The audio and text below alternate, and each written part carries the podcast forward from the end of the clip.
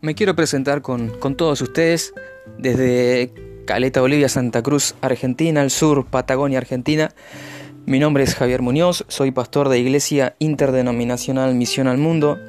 Estamos realizando una obra eh, evangelística eh, ya desde hace aproximadamente 3, 4 años y quiero traerte una palabra de parte de Dios para vos. ¿ah? Justamente eh, dice la Biblia, no solo de pan vivirá el hombre, sino que también de toda palabra que salga y que sale de la boca de Dios. La palabra de Dios, la Biblia es un libro que da vida, un libro que transmite paz, un libro que transmite fuerzas de parte de Dios para nuestras flaquezas.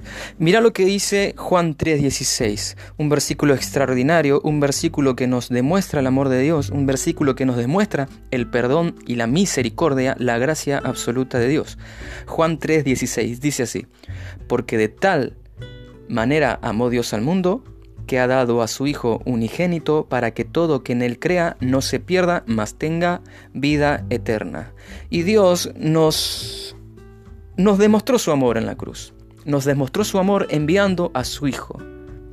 La palabra dice, porque cuanto todos pecaron están destituidos de la gloria de Dios. ¿Y qué es lo que nos separa? ¿Qué es lo que nos separó de Dios? El pecado, la rebeldía, nuestra desobediencia.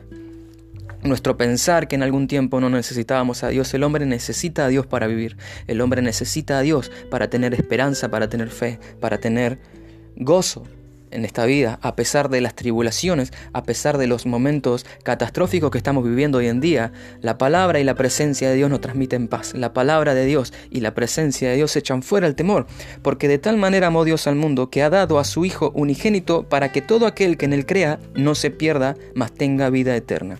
Dios nos está ofreciendo a través de su Hijo a través de su Hijo Jesús, nos está ofreciendo la vida eterna, nos está ofreciendo la salvación de nuestra alma. Mira lo que dice el número 17, porque no envió Dios a su Hijo al mundo para condenarlo, sino que Dios envió a su Hijo al mundo para que el mundo sea salvo por Cristo.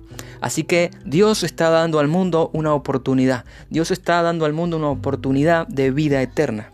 Dios es tiempo de buscar a Dios, es tiempo de buscar a Dios, porque no envió Dios al mundo a su Hijo para condenar al mundo, sino que lo envió para que el mundo sea salvo por él. Dios no es un Dios que está con un pie levantado esperando a aplastar la cabeza de aquellos que están en rebeldía y en desobediencia. Al contrario, Dios es un Dios que está con los brazos abiertos, esperando a todos aquellos que quieran fijar su mirada en Cristo, el autor y el consumador de nuestra fe. Jesús dijo, en uno de los evangelios dice una frase poderosa para este tiempo. Dice, Jesús dijo, yo soy el camino, la verdad y la vida, nadie llega al Padre si no es por mí, dijo Jesús. Ahora, fíate de Cristo, pon tu mirada en Cristo y permite que en este tiempo Él esté echando fuera todo temor. La sensación de miedo que se está experimentando y que se está viviendo hoy en día en el mundo ya no es miedo, es terror. El miedo empieza de a poquito a entrar en los corazones, en los hogares, se convierte en temor y después se convierte en terror. Ahora permite que Dios tome el control de tu casa y que Dios esté echando fuera todo terror, todo miedo. No temas, no tengas miedo. Invita a Dios a tu hogar, invita a su Hijo Jesucristo a que tome el control de tu barca, que Él tome el timón de tu barco y si, él, y si el capitán de tu vida es Cristo, vas a tener un buen destino. Así que mira a Cristo es tiempo de buscar a Dios.